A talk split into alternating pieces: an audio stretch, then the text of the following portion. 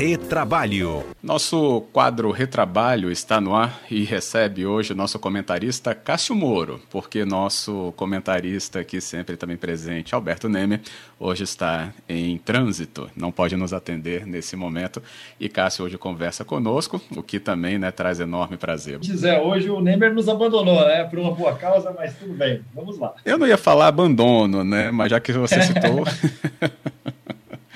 Mas é, é isso, Cássio. A gente sempre tem esse momento para conversar com vocês. Hoje, com você, a gente vai saber ainda né, sobre frutos da nossa discussão da semana passada com o nosso né, talk show também. Estava falando hoje do, da saúde, mas o nosso ainda produz frutos e leituras importantes para o nosso ouvinte, como ainda as consequências né, do que a gente vai acompanhar da pandemia nessa relação com o mundo do trabalho.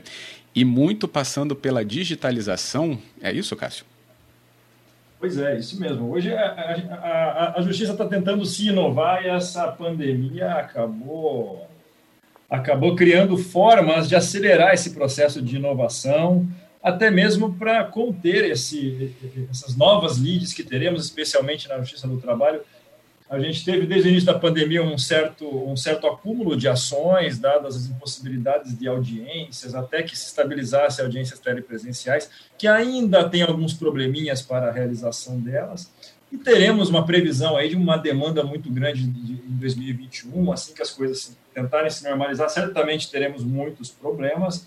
E a digitalização, ou pelo menos o processo totalmente eletrônico, me parece que é será uma solução para que a gente possa dar vazão a esse excesso de, de processo, já que a Justiça do Trabalho sempre foi uma, uma justiça muito célere e hoje, com o orçamento reduzido, com o quadro de funcionários reduzido, se não tiver esse meio eletrônico, pode ser que a gente dê uma travada na Justiça do Trabalho. Então, vamos, vamos torcer para que esses novos mecanismos deem uma, uma boa solução para continuar prestando serviços de forma eficiente e ágil para a sociedade. Uhum. Pois é, Cássio, é, isso vai ser, né, esse, esse panorama né, tá numa perspectiva de que a justiça também vai ser muito demandada ainda no andamento da pandemia ou nas, no, no, que a gente vai chamar, acho que ainda, né, da reta final dela, né, as consequências de tudo que a gente está vendo em 2020 reverberando em 2021. É, exatamente. O, até lá no nosso talk show, né, o Pedro Fernando Neri comentou, né, o, acho que o grande, a grande crise ainda está por vir. Os trabalhadores ainda estão recebendo aqueles benefícios de transferência de renda, benefício emergencial, o auxílio, é, é, é, aquele Corona Voucher, mas assim que acabar isso em dezembro, provavelmente vão ter problemas. É, teremos problemas nos retornos aos empregos, quando as demandas começarem a estabilizar, ainda temos muitas dispensas, ainda uma dificuldade das pessoas procurarem seus direitos. Eu acho que então isso tudo vai acumular muito para o ano que vem. Esperamos que a justiça consiga dar uma resposta eficiente. Tanto isso que agora o, o presidente da, do CNJ, o ministro Fux, criou essa possibilidade de uma, um processo 100% digital, né? que é uma opção para que os tribunais vão implantar e que as partes, assim que ajuizarem a ação, vão ter a opção de escolher o meio tradicional, com, a, com aquele processo mais burocrático, que você tem que comparecer na sede do juízo presencialmente, com audiência, com todo aquele contato presencial, ou isso é ali de forma mais simples até, um processo totalmente eletrônico. É mais ou menos que nem aqueles bancos digitais, você não precisa ir na agência, é tudo pelo aplicativo. É uma forma de conseguir acelerar alguns processos, vai ser uma opção a mais para o cidadão, esse juízo 100% digital, de todo o contato é feito de forma eletrônica pelos meios remotos. Esperamos que seja uma boa solução para isso. Com certeza. Nesse, nessa, nesse sentido também, Cássio, a gente tem é, adequações né, que a própria justiça tem que passar, né? Como você já falou, né, sobre essa questão né, do, da, do, do, da digitalização, tem que ter um aparato por trás disso, né? Isso está sendo construído, isso é, já tem né, ali sendo, sendo um, um caso mesmo de efetivo, né, trabalho interno para estar disponível à população também? Por exemplo, uma coisa que, uma coisa que a, a, a, o TRT daqui do Espírito Santo se mobilizou desde o começo da, da pandemia foi agilizar a possibilidade de, realizarmos audiências pela via telepresencial, através de um aplicativo, que é o Microsoft Teams, alguns tribunais usam Zoom, usam outro aplicativo, tem vários aplicativos. É como essas videoconferências de home office que todo mundo viu. Entretanto, essas audiências pela via telepresencial têm criado alguns problemas. Né? Por exemplo, como nós vamos ouvir testemunhas? Há um receio, há dois problemas aí. Há um receio de que a testemunha pela via telepresencial ela, ela esteja, ela, que ela possa colar a resposta, ou esteja alguém soprando respostas para elas. Então, isso, e, o outro receio é que muito, muitas pessoas, muitos trabalhadores não têm acesso à tecnologia para participar de videoconferência. Infelizmente, nós temos essa realidade no Brasil. Então, esse, esse meio telepresencial estava funcionando, mas um pouco capenga. O TRT agora criou algumas medidas para voltar às audiências presenciais. Né? Então, desde segunda-feira, desde terça-feira, desculpa, né? desde ontem, as audiências começaram a ser feitas presencialmente na sede, na sede aqui do, do TRT, para tentar pelo menos a oitiva de testemunhas, né? as instruções destinadas à oitiva de testemunhas serem feitas de forma presencial tradicional.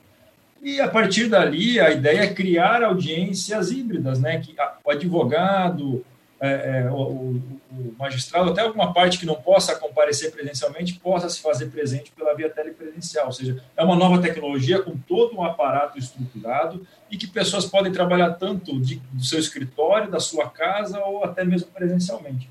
E aí, com isso, a gente vai evoluindo. Né? Uhum. A Marta mandou uma pergunta aqui falando: isso tudo entra, por exemplo, nesse tipo de negociação é, o contato né, por WhatsApp, né, essa ferramenta aí que está na mão de todo mundo, a justiça poderia usar isso? É a pergunta dela. A, a, justiça tem um aplicativo, ela tem um aplicativo chamado, deixa eu até te falar aqui que eu tenho, JTE, pelo menos que seu trabalho. É um aplicativo em que os, as partes advogados podem iniciar uma discussão até por chat para conciliação. É muito parecido com o WhatsApp, não necessariamente o WhatsApp.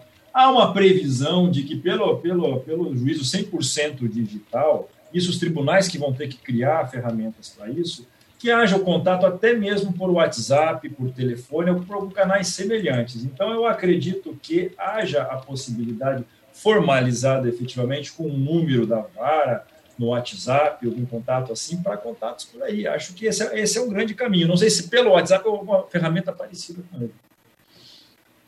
Uhum. Isso vai facilitar muito o contato direto, a negociação, tudo.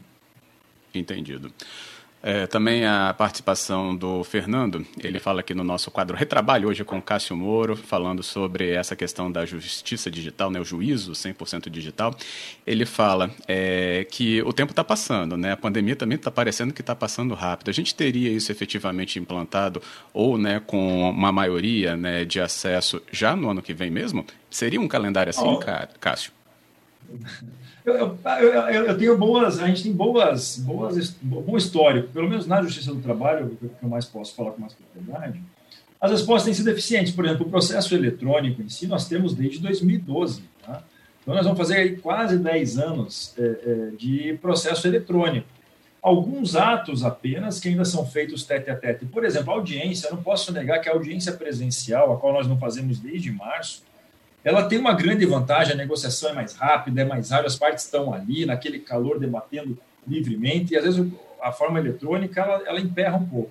Agora, as ferramentas estão saindo, né? Nós ficamos um mês sem fazer audiência, em abril nós ficamos sem audiência, em maio nós já estávamos com, com o sistema de audiências telepresenciais implantadas. Nós já estamos em vias avançadas, ao menos no TRT aqui, de criar é, é do, do, duas questões. Primeiro, audiência telepresencial, é, desculpa, audiência híbrida, então vai, vai se possibilitar, por exemplo, fazer todo o processamento é, de forma telepresencial, de forma eletrônica, apenas aqueles que estritamente precisam do comparecimento como a de testemunhas, que ainda tem sido um, um gargalo na Justiça do Trabalho, vai ser feita numa sala específica lá no fórum. Então, as respostas estão vindo de forma bastante rápida. Acho, acredito eu que ano que vem nós vamos ter um processo totalmente diferente daquele que nós tínhamos antes da, da pandemia, muito mais célere e muito mais ágil. É bem verdade que teremos uma demanda muito maior também, o que pode emperrar um pouquinho, mas acho que esse é o caminho.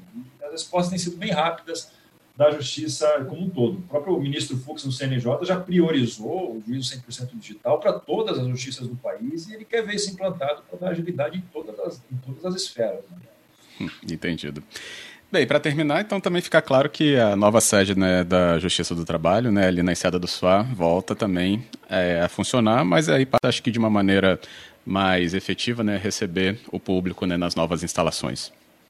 É, acredito eu que nós não retornaremos mais para, anti, para a antiga instalação, já vai começar. Hoje o tribunal daqui tem cinco salas de audiências que foram inauguradas ontem, para fazer audiências ou audiências urgentes ou apenas proibitivas e testemunhas, são chamadas audiências de instrução. Audiências ainda iniciais, de conciliação, até encerramento de instrução serão feitas pela via telepresencial. Quem tiver um processo que tem uma audiência marcada, é importante verificar um dia antes, dois dias antes, se essa audiência será telepresencial ou presencial. Isso depende muito de cada vara, do calendário de, audiências de cada uma. Mas há grande possibilidade de ser feita efetivamente presencialmente, lá na, sede nova, não lá na sede antiga, lá do centro da, da de Vitória. Então, as coisas estão caminhando para esse caminho. Também os servidores estão. Já há uma programação de retorno da atividade presencial dos servidores. Esse mês volta 25% do quadro para presencial e isso vai aumentando até que, até que em 150 dias, que é o prazo máximo, todos os servidores já estarão de forma presencial, como funcionava anteriormente. Beleza. É isso. Cássio Moro, muito obrigado, viu, pelo quadro Retrabalho desta quarta-feira.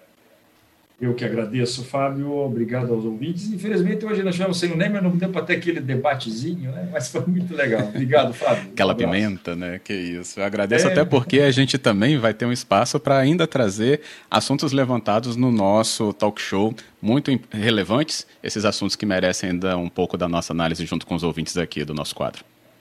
Excelente, muito bom. Beleza, até a próxima então, Cássio. Obrigado. Até, Fábio. Tchau, tchau. Até mais. Obrigado, ouvintes.